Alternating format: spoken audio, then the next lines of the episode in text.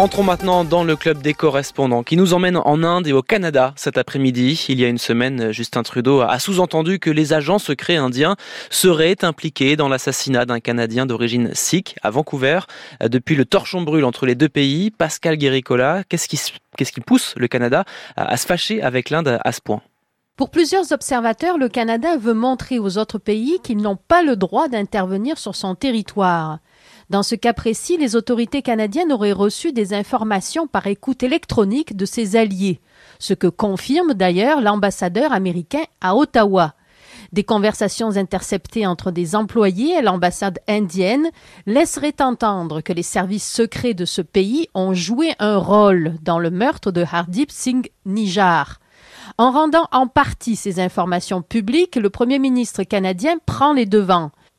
Ces derniers mois, ses adversaires lui reprochent d'ignorer les menaces que reçoivent les citoyens canadiens originaires de Chine de la part de leur ancien gouvernement, sans parler de la possible ingérence chinoise dans des élections canadiennes. Cette fois-ci, Justin Trudeau a voulu frapper un grand coup en prenant position pour les Sikhs du Canada. Alors l'Inde réagit évidemment mal à ces accusations. Elle a suspendu la délivrance de visas aux Canadiens. Quelles sont les conséquences? C'est une véritable catastrophe pour les très nombreux citoyens canadiens qui ont de la famille en Inde. Cela arrive aussi à un mauvais moment, alors que le Canada vient de lancer une offensive commerciale vers cette région du globe il y a moins d'un an. La signature d'un traité de libre-échange entre les deux pays est en suspens et les entrepreneurs canadiens ne savent plus trop sur quel pied danser. Les universités s'inquiètent également. L'Inde constitue le premier pays d'où viennent les étudiants étrangers.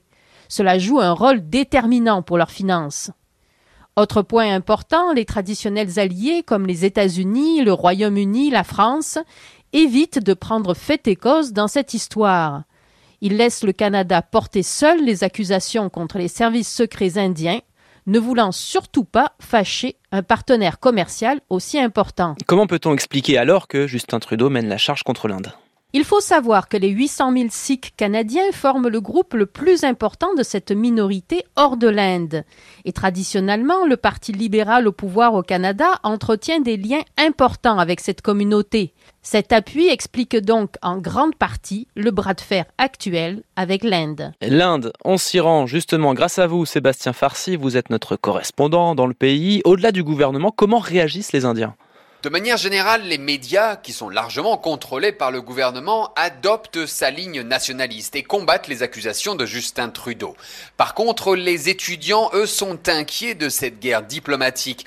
Plus de 200 000 jeunes Indiens partent étudier au Canada chaque année et ils craignent maintenant que ces mesures ne ralentissent la délivrance de visas ou ne compromettent leur sécurité au Canada. Oui, dans ce domaine, les remontrances de l'Inde ne sont pas nouvelles. New Delhi soutient depuis des années que les groupes indépendantistes sikhs opérant au Canada représentent un danger pour la sécurité de l'Inde. D'abord, il faut se souvenir que cette diaspora a servi à soutenir et en partie à financer la rébellion indépendantiste qui a ensanglanté le Pendjab indien dans les années 80, faisant des centaines de morts. Et aujourd'hui encore, ces groupes serviraient de couverture à des activités criminelles. Hardip Singh Nijjar, qui a été assassiné en juin dernier, était le président d'un important temple sikh de Colombie-Britannique et il était aussi recherché depuis une dizaine d'années par l'Inde qui l'accusait de complot dans un attentat à la bombe contre un cinéma au Pendjab ou de trafic d'armes entre le Pakistan et le Pendjab. Et il était donc sous le coup d'un mandat d'arrêt d'Interpol comme plusieurs autres membres de ce mouvement accusés de crimes similaires.